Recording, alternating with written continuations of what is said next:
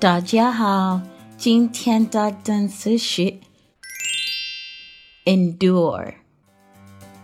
My dad always used to tell me when I became stressed, even though you endure difficult times, you will get through it all. So remember, today's word is endure. Endure. Let's look closer at the word endure.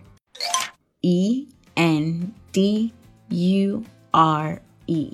Endure means to put up with something or to tolerate something. So, even though we as people put up with a lot of bad things or situations, we will get through it all. Okay? Okay.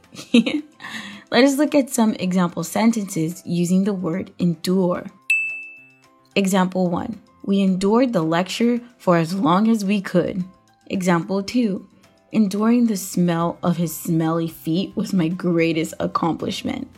Example 3 The doctor told me to endure the pain until I could get the medicine I needed.